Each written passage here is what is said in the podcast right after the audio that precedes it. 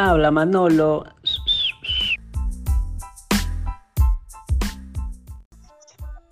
Bueno, aquí la situación referente al tema de esta, eh, esta decisión que tomó el presidente Vizcarra es creo también por el desinterés de que se tiene con muchas personas, muchas personas que no son conscientes a este coronavirus, piensan que es una broma, piensan que es una gripe simple o esa respuesta que a muchos de nuestros colegas periodistas nos dicen, ¿no? Hay que estar siempre bien alimentado, ¿no? Este, bastante, comer bastante naranja, ¿no? yo estoy bien, no creo que me choque. No es, no es, que se, no, se trata de que te choque, de que te dé, o porque el hecho que estés bien alimentado. Hay muchas circunstancias. Muchos pueden estar por el tema de la alimentación, pero no es así. Yo te cuento, Armando, que mira, acá en Chorrillos, tú sabes que yo estoy acá en el distrito costero, que ahí tenemos el malecón, tenemos la playa, y la gente, te cuento que ha estado yendo a la playa como si nada. Han estado yéndose al malecón a tomar una cerveza, yéndose a comer en los restaurantes, todo como si nada.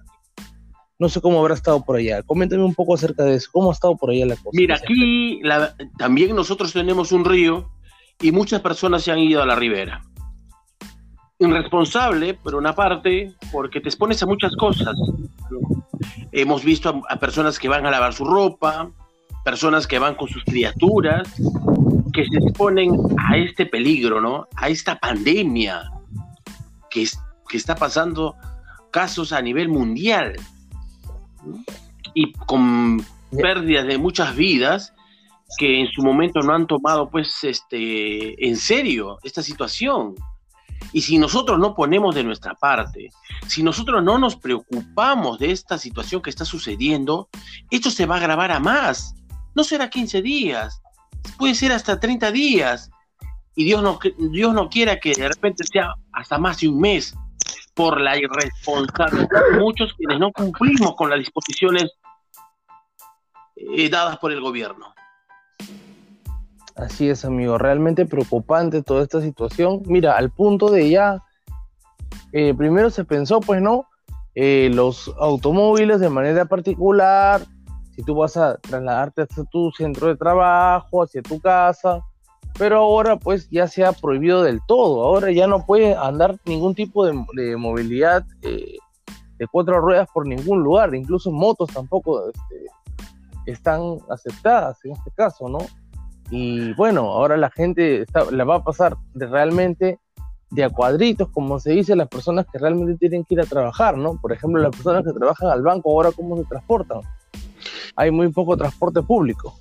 Claro, a veces también esas decisiones, eh, no digo desesperadamente, pero también tendría que tener un planteamiento de ver personas que tienen que dirigirse a su centro de labores, como en este caso que tú lo has mencionado, los bancos, eh, lo que es en el tema de salud, ¿no? y, algunos eh, también que, que están relacionados con los call centers, más que todo para el tema de atención, para la recepción, ¿no? Hemos visto muchos call centers que estaban eh, con el personal, no con los eh, implementos los permitidos, ni mucho menos guardar el tema de la distancia, y muy aparte de ello, la explotación que viene haciendo, ¿no? Sin respetar de los decretos supremos por parte del gobierno totalmente mal y creo que está bien que muy aparte de la sanción, la clausura y no dejarlos abrir ya, porque no se trata de, simplemente pensar en mi negocio, ¿no? Bueno, Hoy día salió pues, precisamente hablando de ese tema, eh, en, la ciudad de Chiclayo salió el, el mismo alcalde yendo a una inspección, eh, clausurando y donde precisamente pues el administrador de este, de este call center airadamente pues le, reclama que quién es él para ingresar a este, a este negocio. Y bueno, el alcalde también bastante incómodo, eh, bastante ofuscado, le respondió también pues de, de, la misma manera que este iba a ser multado y iba a ser sancionado de la manera más más este severa, ¿no? Posible que lo que según lo que, avala la ley de municipalidades. En sus expresiones del alcalde fue también respaldado por los aplausos de esta misma, de este mismo call center, ¿no? Pero bien, esperemos que no se repita estos casos, este Manuel, y mañana tenemos que también tomar determinaciones en cuanto al tema del traslado. Bien claro, bien escueto ha sido en la conferencia de prensa que hoy dio el presidente Martín Vizcarra en Palacio de Gobierno. Está terminantemente realmente... el tránsito de los vehículos particulares. Sí, sí, sí. Bueno, como yo decía que como que te quería ya para redondear un poco la idea, yo, te, yo me preocupo bastante por las personas que están en lugares un poco alejados, ¿no? Por ejemplo, eh, la gente de Cieneguilla, que es un distrito que yo estimo mucho, y imagino cómo la deben estar pasando por allá, porque por allá no tienen un centro comercial grande, tienen un solo mercado, tienen dos un mercado grande y un, par de mercados pequeñitos, pero tú sabes que ahí el tema de la especulación es bastante preocupante. ¿Cómo está el tema de los precios por allá? El tema de los mercados aquí, si bien eh, hay otro que nuevamente se ha este, reabierto, eh, pero de todos modos sigue siendo muy limitada la atención. Se atiende a puertas cerradas, ¿no?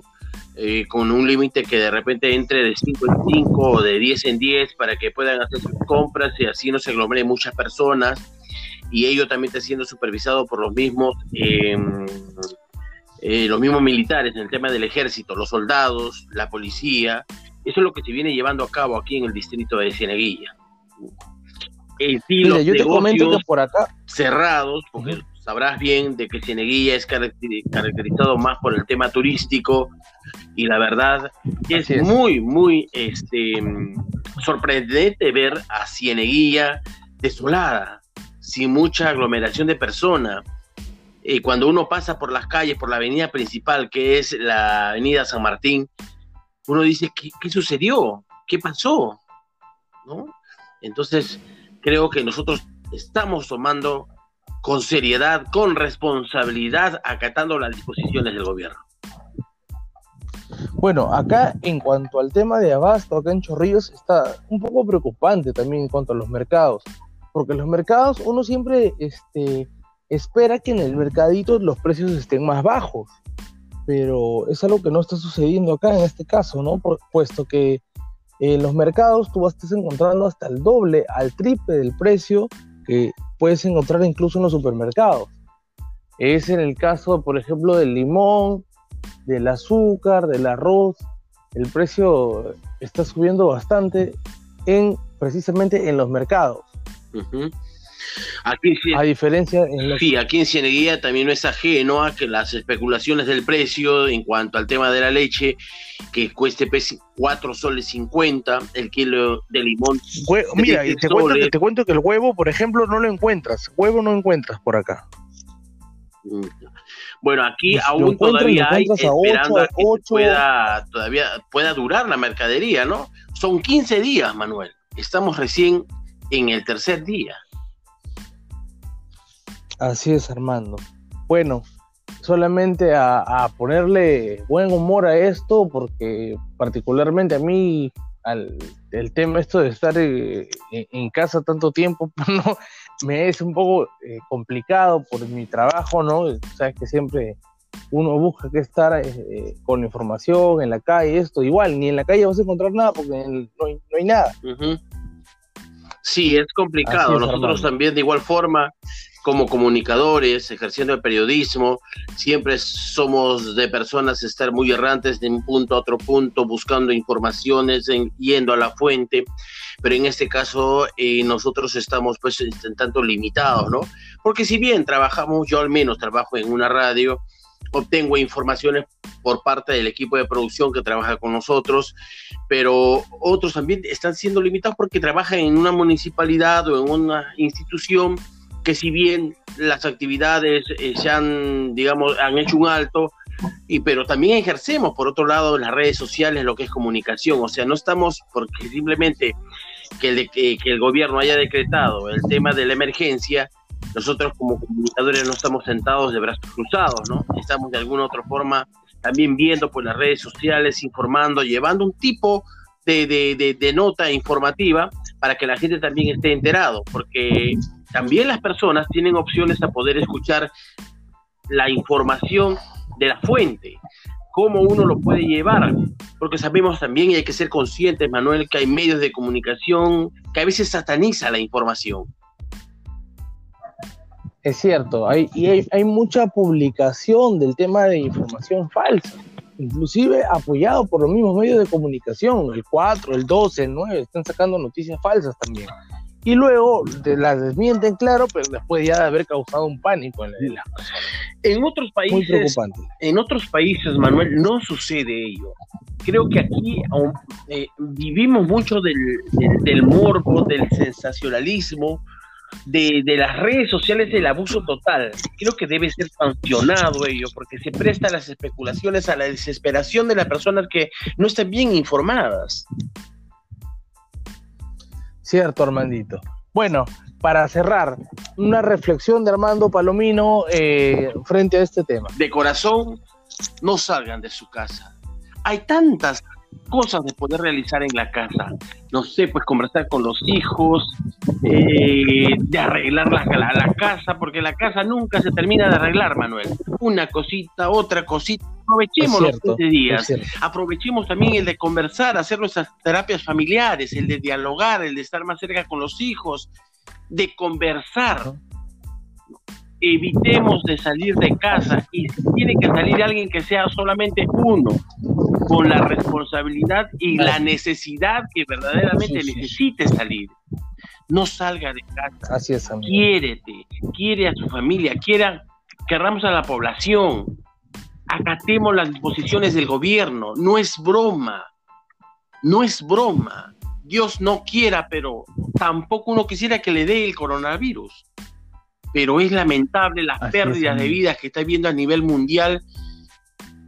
Ya se perdió la vida de un compatriota, no sé en qué país ha sido ello.